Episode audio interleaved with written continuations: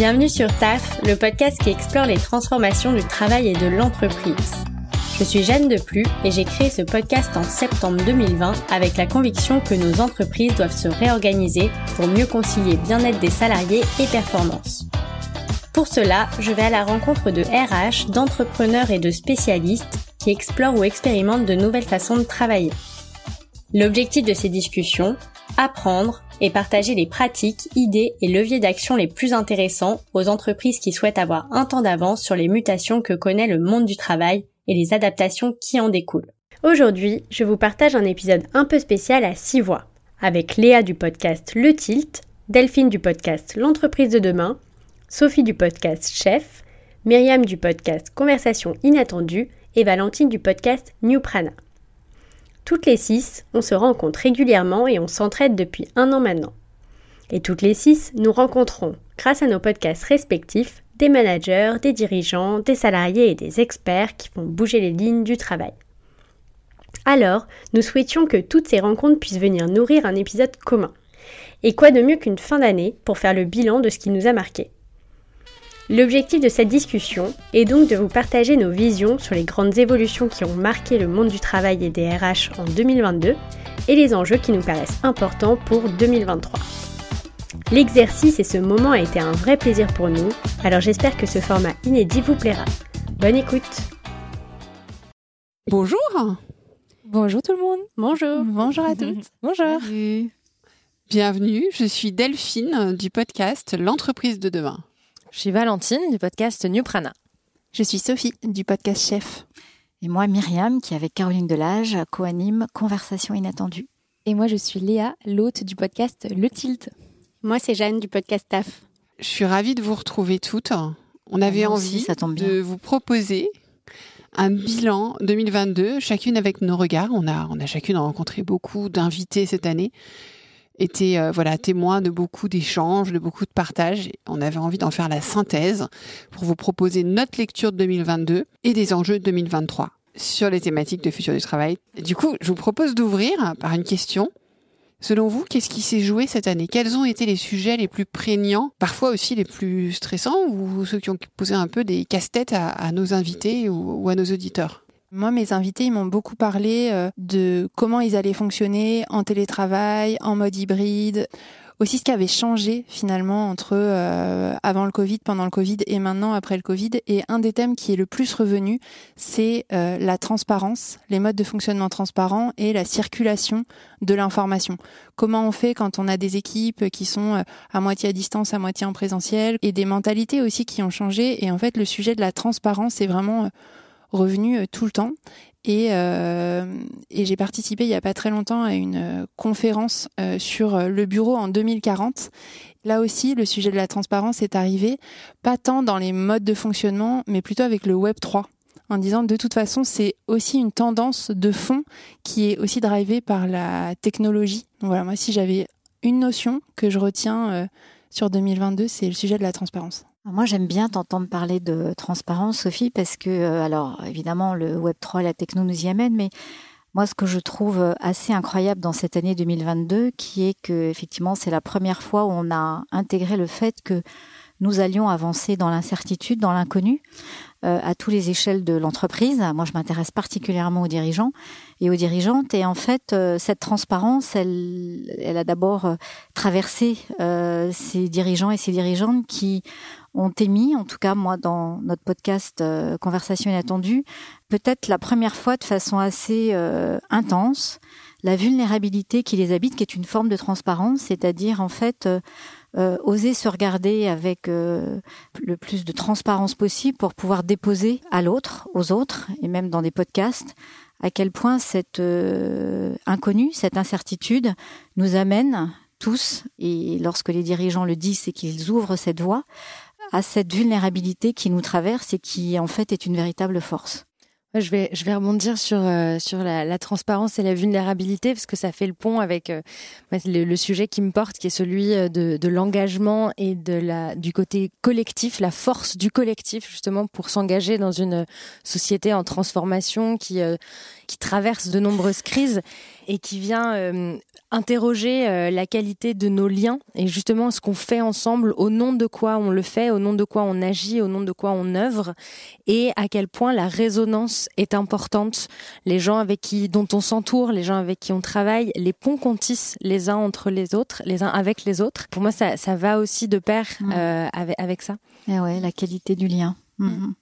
Et, et, ce que vous soulignez, en fait, pour moi, c'est les clés des nouveaux modes de leadership, puisque ce que j'ai beaucoup vu émerger, j'ai eu beaucoup de questionnements. Après, j'ai cherché aussi volontairement à avoir des invités qui se contredisent pour aller approfondir ce questionnement. Vous parliez de, de vulnérabilité, euh, du fait de pas savoir en fait, donc de se dire que c'est complexe et qu'on ne peut pas savoir, accepter de dire qu'on ne sait pas, tout en ayant euh, en ayant des enjeux euh, des enjeux de collectif fort. Et donc, ce que j'ai vu beaucoup émerger, c'est c'est qu'on a beaucoup pointé du doigt les nouvelles générations. D'ailleurs, on l'appelait génération Speak Up dans un des épisodes. C'est qu'en fait, c'est une génération qui porte la voix de toutes les générations. Et qu'en fait, c'est une transformation beaucoup plus profonde et qui touche toutes les générations. C'est ce que tu voulais dire, et c'est ça qui est intéressant, c'est que les attendus de cette génération euh, croisent les attendus de tout le monde. Oui, complètement. Juste pour bien comprendre, tu parles de quelle euh, génération, Delphine? Tu parles de celle qui va arriver là sur le marché du travail ou celle qui est déjà sur le marché du travail Je parle de celle qui est déjà sur le marché du travail. D'accord. Celle qui est déjà, dont, on constate les besoins réels, parce mhm. que celle qui n'est pas encore arrivée, on, suppose, mhm. mais ils ne sont pas encore confrontés à la réalité du travail. Donc on ne les voit pas en situation dans l'entreprise et on ne perçoit pas encore leur demande une fois dans l'entreprise. Ce qui m'avait marqué à la soirée des auditeurs de l'entreprise de demain, c'est qu'on parlait de ces nouvelles générations et j'avais bien aimé ce qu'avait dit Claire Bonenfant, elle posait la question en disant je suis pas sûre que c'est une histoire vraiment de génération, en tout cas d'âge, mais euh, aussi d'état d'esprit et euh, de modernité des états d'esprit. Euh, je pense que quelqu'un qui a 65 ans a aussi envie de transparence, de vulnérabilité, de flexibilité. voilà et et, et peut-être que quelqu'un qui a au contraire 24, 25 ans, lui le télétravail ça lui plaît pas du tout parce qu'il a besoin d'être dans un cadre, il a besoin d'être drivé, peut-être avec un chef ou une chef qui lui dit quoi faire etc. Donc c'est pas tant l'âge ou le, le, moment où tu rentres dans le monde du travail, c'est plutôt l'état d'esprit dans lequel tu es. Complètement.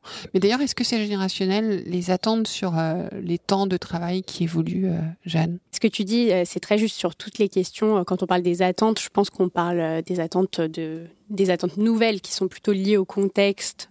ou alors c'est même pas des attentes nouvelles ou de génération, c'est plutôt des attentes qui s'expriment aujourd'hui, mais qui était déjà euh, certainement euh, refoulé, mais déjà bien là.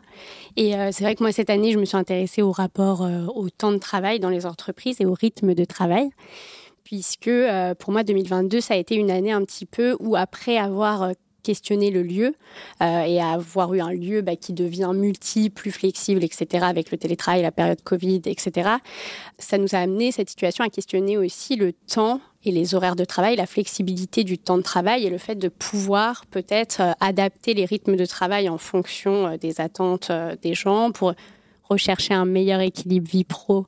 vie perso notamment. Les gens que j'ai rencontrés cette année qui sont passés à un modèle différents rythmes de travail ou qui ont re-questionné les rythmes de travail dans leur entreprise, ce que je retiens, c'est que euh, tous, ils en ont découvert beaucoup plus. C'est-à-dire qu'ils ont remis en cause, par exemple, des entreprises qui sont passées à la semaine de quatre jours. Alors, ça, la plupart du temps, ça a marché. Ils ont des bons résultats sur la performance, sur la santé mentale des entreprises. Mais bien plus que ça, en fait, ça les a amenés vraiment à repenser le travail dans son ensemble, puisque le temps devient, notre rapport au temps devient très différent, il est beaucoup, il est raccourci, donc il devient plus précieux et on re-questionne en fait la manière dont on travaille en équipe et dans l'entreprise. Et ça, c'est euh, pour moi euh, bah, source d'un grand espoir et d'une accélération aussi sur euh, bah, comment on va transformer l'entreprise. Ce que j'avais trouvé super intéressant dans ton podcast TAF et justement ta série sur la semaine des quatre jours, c'est ces dirigeants qui expliquent que ce qui les a animés dans ce choix, qui venaient d'eux et non pas des collaborateurs dans un premier temps, c'était véritablement d'inverser en fait euh, les priorités de l'entreprise qui ne sont plus le profil chiffre d'affaires, c'est-à-dire plus des données chiffrées, mais des données qualitatives et notamment le bien-être en disant je change mon mindset, moi dirigeant, je décide de changer mon mindset à partir de euh, l'année prochaine, ce qui va euh, mobiliser en fait nos actions, la stratégie et la vision de l'entreprise, c'est votre bien-être. Et je considère que le bien-être passe par ce temps que l'on retrouve, qui nous permet effectivement de pouvoir récupérer de la distance, récupérer de la qualité, récupérer du temps pour soi, pour que du coup ce que l'on donne à l'entreprise soit optimum. Et je trouve que c'est euh, magnifique. Je suis super euh, d'accord avec toi, Myriam. Et euh, ça fait un super lien avec moi. Un, élément qui m'a vraiment beaucoup interpellée euh, cette année sur le podcast, c'est la place du corps dans finalement notre quotidien professionnel, qui est plus que lié au bien-être au travail. Il est vraiment central. Vraiment, le tilt que j'ai eu cette année, c'est en fait nous ne sommes pas de purs esprits et on a un corps et on l'emmène chaque jour avec nous euh, ben, en entreprise ou au travail. Donc qu'est-ce qu'on en fait finalement pour qu'il soit euh, au service de notre bien-être et de la performance par extension de l'entreprise? J'ai creusé ce sujet et ce qui est intéressant c'est que moi je m'intéresse je euh, principalement au bien-être au travail sous le prisme du collaborateur, donc du particulier. Et c'est quelque chose qui revient beaucoup, cette envie de bouger davantage son corps. On le voit aussi avec l'envie d'aller vers des métiers plus artisanaux, etc. Le mouvement. Ouais, exactement. Et la réflexion qui vient avec tout ça, c'est en fait quand on, bouge plus, il y a plus de circulation du sang, il y a plus d'énergie qui circule. Donc on peut imaginer, tu parlais de, de données euh, qualitatives plus que quantitatives, on peut imaginer qu'il y a plus de circulation d'informations, d'idées, que l'innovation elle est encore plus favorisée quand l'entreprise elle-même met en place des choses pour qu'il y ait du mouvement dans son entreprise, quoi. J'avais euh, fait un podcast euh, sur Chef, un épisode sur Chef avec Malika Azayes, qui est euh, une coach et qui fait plein d'autres choses à côté, et justement sur cette notion de mouvement. Et elle avait eu cette phrase que j'avais beaucoup aimée, que je vous livre, qui est le premier mouvement, c'est la respiration. Et tout commence par là, en fait, à partir du moment où on prend conscience qu'on respire et où on pose son intention dessus, enfin généralement la respiration du coup elle ralentit, on prend conscience, on prend plus conscience de comment on va, de ce qui nous entoure, des bruits, de notre corps, de ce qui se passe dans notre tête, etc. Je suis complètement d'accord parce que euh, je parlais des, des, des, liens et en fait il y a aussi le lien à soi, la façon dont on va prendre soin de soi, donc on va aussi prendre soin des autres, prendre soin de la, de la société et donc de la communauté, comme j'en parlais tout à l'heure. Et, tu parlais aussi, Jeanne, de, de des nouvelles, ce qu'on redéfinit. Donc, on est vraiment dans une phase où on redéfinit énormément de choses. On redéfinit aussi ce qu'est le travail, ce qu'est le succès, ce qu'est l'ambition. Nos critères sont en train de changer complètement. Et on voit, il y a vraiment une émergence bon, depuis longtemps. Et vous savez, moi, je parle aussi beaucoup de la médecine complémentaire euh, dans, ce que je produis euh, et dans, avec mes les, invités, les gens avec qui j'échange. L'émergence de, des métiers du dans le soin et de l'accompagnement aussi. Il y a beaucoup de choses qu'on fait euh, ici euh, aussi. Il y a, c'est aussi autour de ça, autour de la façon dont on se considère, dont on considère les autres, et donc aussi, bah forcément, on en revient aussi à la planète, puisque tout ça, c'est euh, c'est la, c'est le même sujet de, de fond.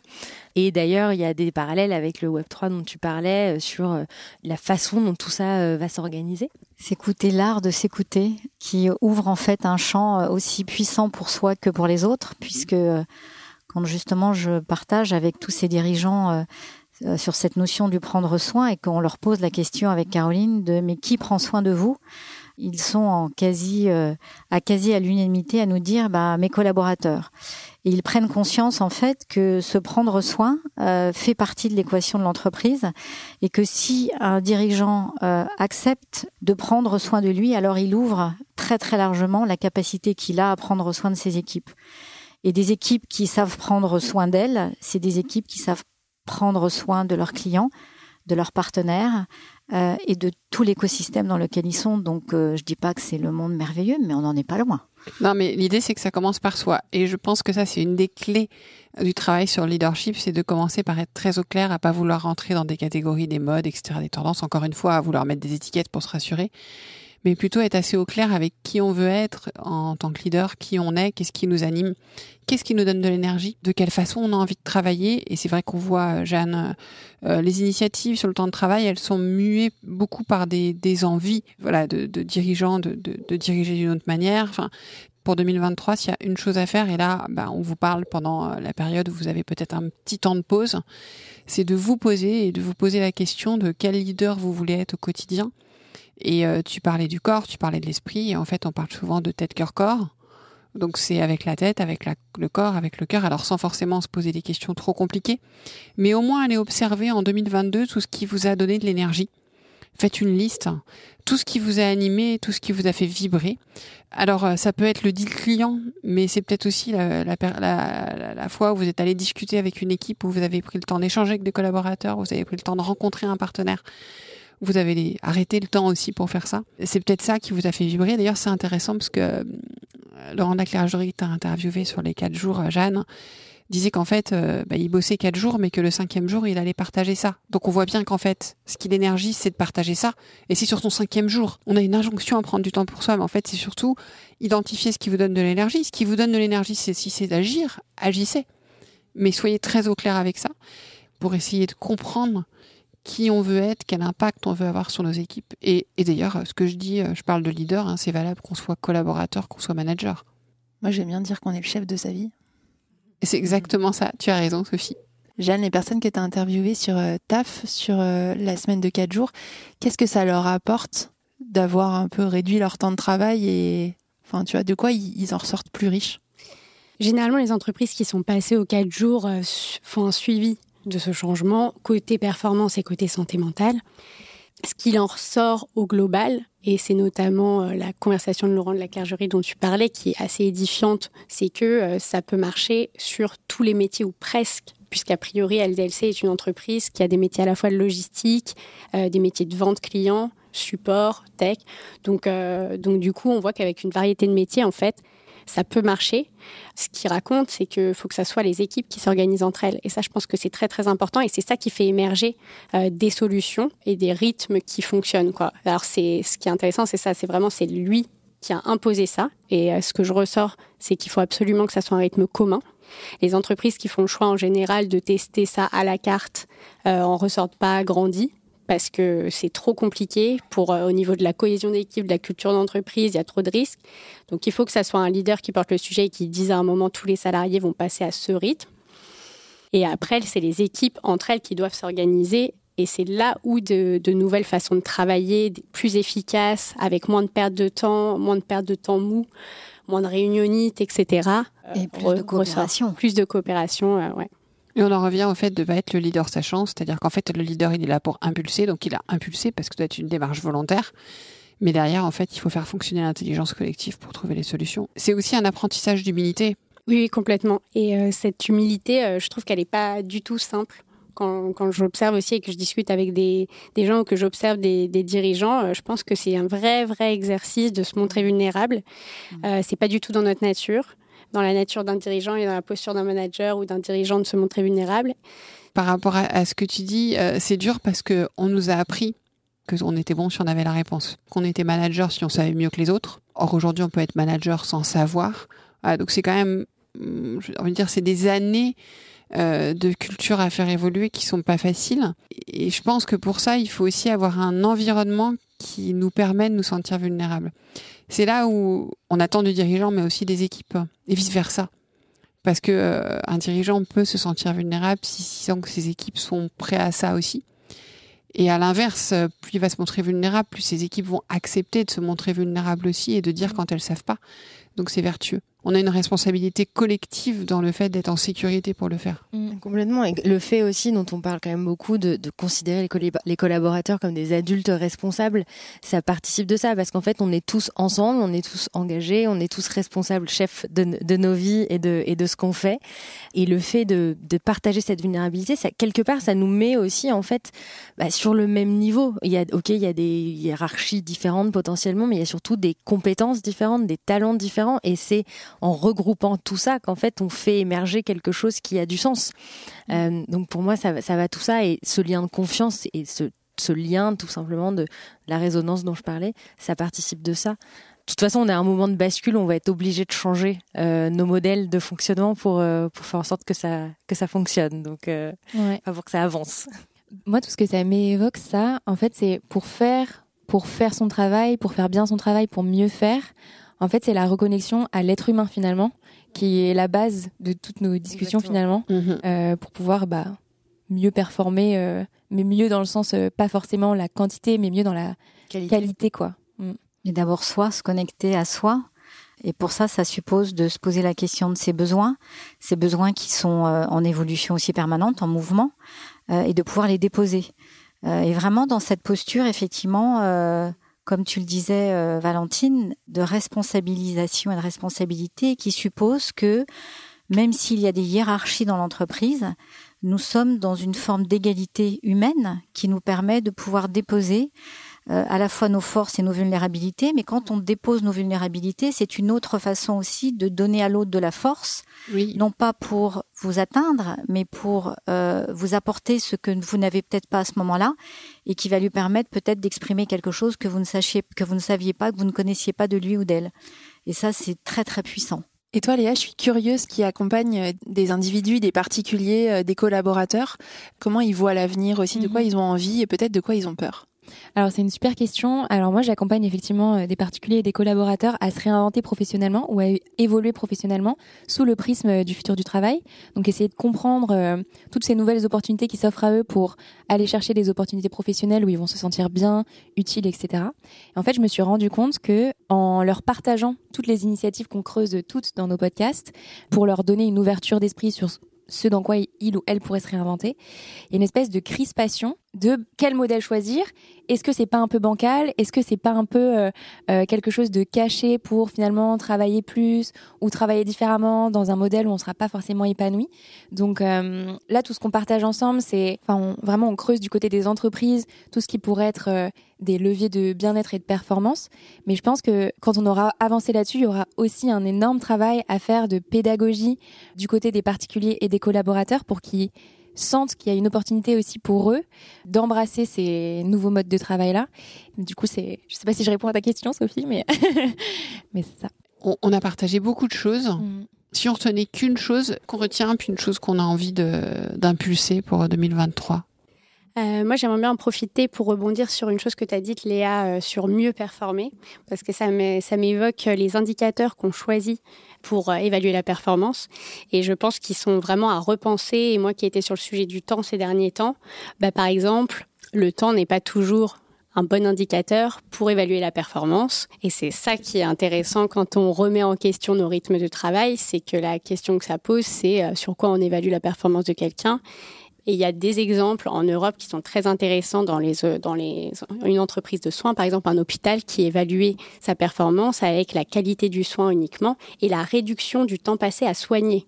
Ce qui paraît mmh. logique en fait, puisque l'objectif d'un hôpital c'est euh, de soigner moins, enfin d'avoir le moins de, moins de, le moins de malades possible, de soigner. Bah du coup, ça paraît logique que l'indicateur ne soit pas euh, le, la quantité de soins fournis comme nous on le fait dans notre système.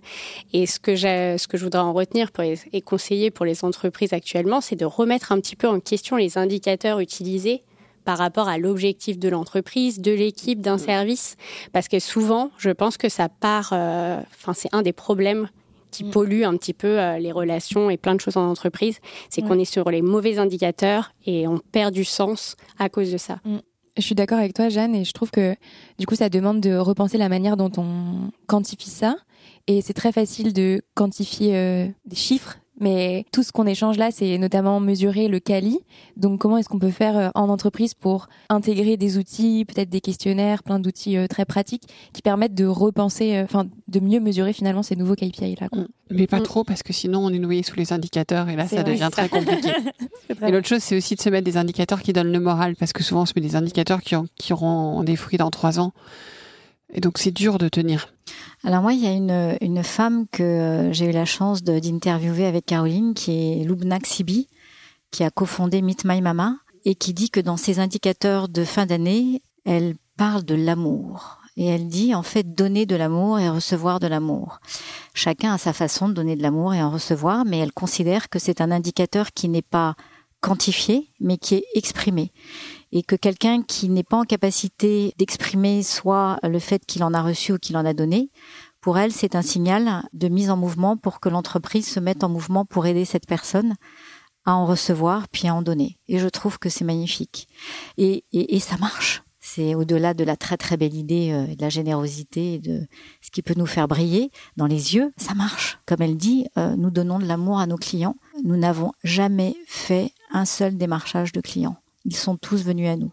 Peut-être pour aller euh, dans le sens de ce que tu dis, j'aime bien le mot amour. Moi, le, mot euh, avec lequel j'ai envie d'attaquer, de, finir 2022 et d'attaquer 2023, c'est le mot rêve.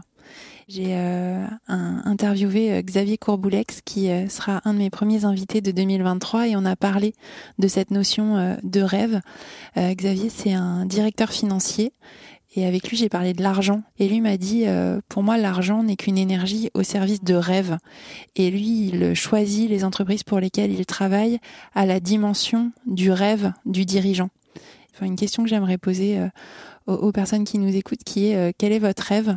Et est-ce que vous le communiquez régulièrement de manière claire et qui donne envie à vos équipes tant que vous voyez pas les étoiles dans leurs yeux, je pense qu'il faut continuer à creuser ce rêve et à, l'embellir et à, le travailler. Mmh. Dans, dans la lignée euh, du, du de l'amour et, du rêve, c'est vrai que j'aimerais bien euh, aussi euh, partager une note d'optimisme et de, de, de, de, choses assez grandes. En fait, j'ai l'impression que justement on se on se réunit tous, on est tous portés par des convictions vraiment profondes, par une envie de changer les choses, de changer tout ce qu'on nous a inculqué depuis depuis des années, voire des millénaires sur beaucoup de sujets, et que en fait on, on est à un moment donné. De toute façon, on est à un moment de bascule. Soit ça, en vrai, soit ça va s'effondrer. C'est pas très soit il va se passer quelque chose de grandiose.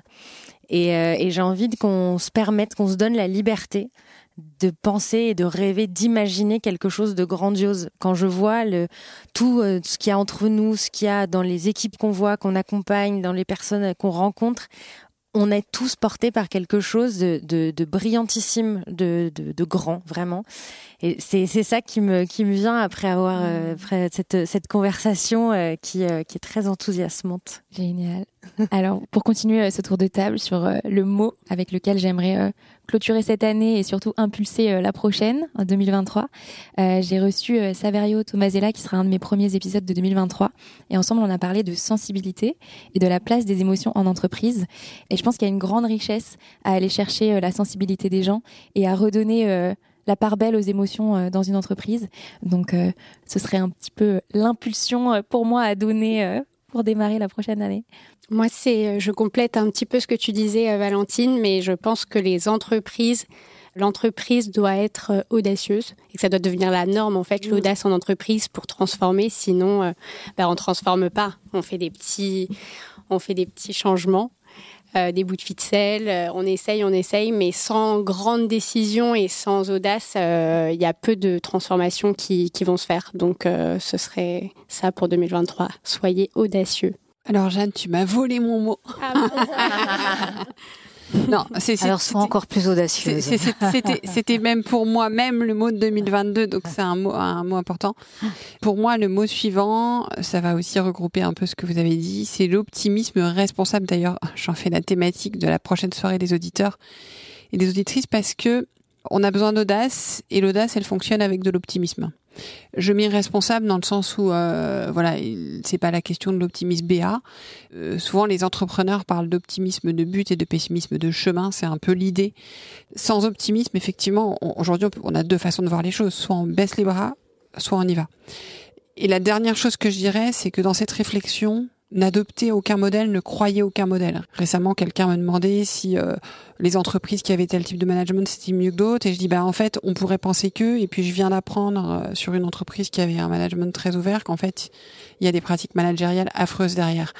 Surtout, ne vous laissez pas voilà impressionner par des choses qui paraissent fantastiques dans d'autres entreprises. En, fait, il y a des réalités complexes, il n'y a pas de modèle idéal. Donc encore une fois, avancez avec optimisme, avancez avec vos équipes, avancez avec ceux qui ont envie d'avancer avec vous sans vous, voilà, sans vous culpabiliser, sans devoir tout savoir. Merci.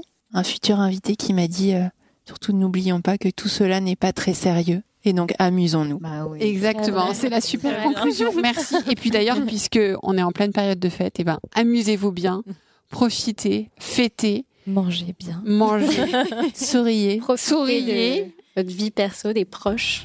Voilà. Et, puis une pause, des temps de pause.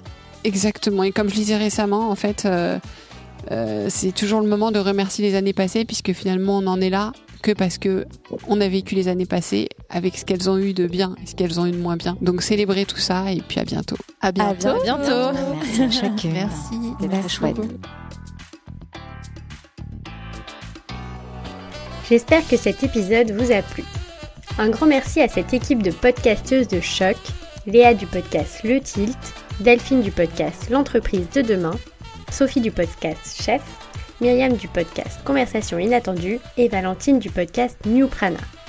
On espère vraiment que cet épisode vous a plu et on vous souhaite de très belles fêtes. Si vous avez apprécié cet épisode et que vous apprenez des choses sur TAF, vous pouvez m'aider à le diffuser en une minute en mettant une note et un commentaire sur Apple Podcast. Pour être averti de chaque sortie, n'oubliez pas de vous abonner.